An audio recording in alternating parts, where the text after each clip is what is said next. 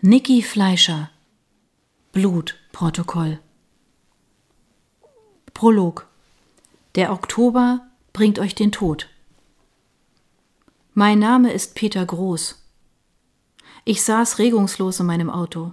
Ich hatte am Straßenrand gehalten, nachdem ich aus der Tiefgarage gefahren war. Das Radio lief, die Stimme der SWR 3 Nachrichtensprecherin drang in mein Bewusstsein und mutierte zu unverständlichem Geschwätz wurde zum lästigen Hintergrundgeräusch der absonderlichen Bilder, die sich in meinen Kopf drängten. Regen platschte gegen die Autofenster. Die Tropfen brachen das Licht der Straßenlaternen wie Prismen, bevor die Scheibenwischer sie zerfetzten und wegfegten. Wie Splitter zerbrochenen Glases. Ihr Glitzern verwandelte meine Gedanken in surreale Szenerien.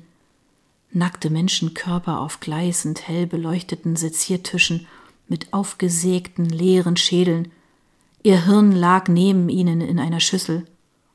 Wissenschaftler mit grellweißen Kitteln und irren Fratzen stocherten mit meterlangen Nadeln und Pipetten darin herum.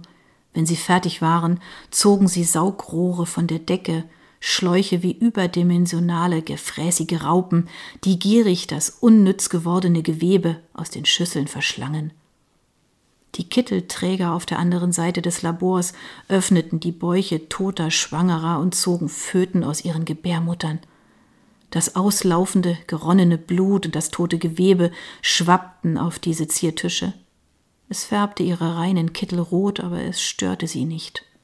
Sie interessierten sich nur für die Föten, legten sie in Stahlwannen und griffen nach Skalpellen.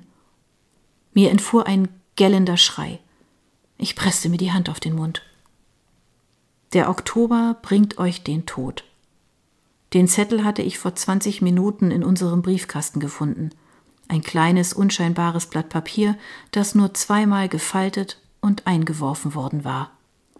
Ungläubig hatte ich die sechs handschriftlich verfassten Wörter angestarrt, mit zittrigen Händen, unfähig, mich zu rühren. Die Schrift war schmal, langgezogen, zackig und kippte nach rechts. Es schien, als würden die ersten fünf Worte dem Tod hinterherlaufen und ihn überrennen, ihn auslöschen wollen, um den Oktober vor seinem bitteren Schicksal zu bewahren. Aber der Tod blieb stehen. Er ließ sich nicht abdrängen, nicht widerrufen. Er war das Urteil der letzten Instanz, wie eine ungerechte, unabwendbare Todesstrafe, die alles Vorherige sinnlos machte. Als ich die Bedeutung der anonymen Nachricht erfasst hatte, setzte mein Herzschlag für einen Moment aus. Eine unsichtbare Hand drückte mir die Kehle zu. Nachdem meine Atmung wieder eingesetzt hatte, war ich stolpernd losgegangen, hatte weder rechts noch links geschaut, hatte mich hinunter in die Tiefgarage geschleppt, ohne den Regen, den Wind und die Geräusche wahrzunehmen. Meine Gedanken, wie Scheuklappen, schotteten mich von der Umwelt ab. Es gab nur noch diesen Zettel. Ich steckte ihn in die Jackentasche, setzte mich in mein Auto, atmete tief ein und fuhr los. Mit dem Zettel. Er steckte noch immer in meiner Tasche. Ich konnte ihn nicht spüren, zu klein und formlos war er, aber er war da. Ein winziger Zettel, so schwer wie ein Betonklotz. Ein Gewicht, das einen herunterzog, tiefer, immer tiefer, bis in die Hölle. Eine Bedrohung, die einen jeden klaren Gedanken raubte, einen durchdrehen ließ. Der Oktober bringt euch den Tod. Es war früh am Morgen noch dunkel. Ich startete den Motor, schwenkte zum Seitenrand auf die Fahrbahn und fuhr mit meinem alten Opel Kombi zum LKA. Häuserzeilen, Lichter und Bäume flogen an mir vorbei, aber ich nahm sie kaum wahr. Meine Hände und Füße kribbelten, blanke Angst davor, dass jede Sekunde etwas passieren könnte. Das Autoradio lief immer noch. Nachrichten, Wettervorhersage und Staumeldungen hatten mich nicht erreicht. Aus den Lautsprechern plärrte jetzt Musik. Sie begann mich zu nerven, ich stellte es aus. Endlich Stille.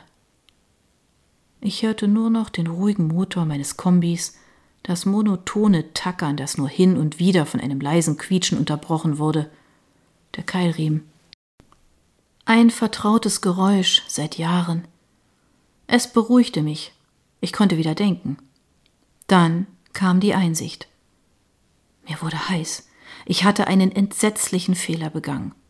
Um die Schuldigen identifizieren zu können, musste ich alle Gesprächsnotizen, Protokolle und Berichte noch einmal durchgehen und nach meinem Fehler suchen. Das war jetzt das Wichtigste.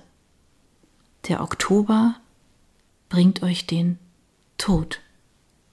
Ich parkte vor dem LKA ein.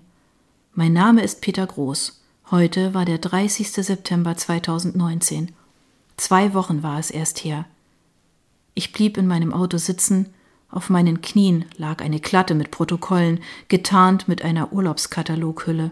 Meine zittrigen Hände blätterten sie zögerlich durch, schlugen die Seiten zurück zum Anfang. Ich fing an zu lesen.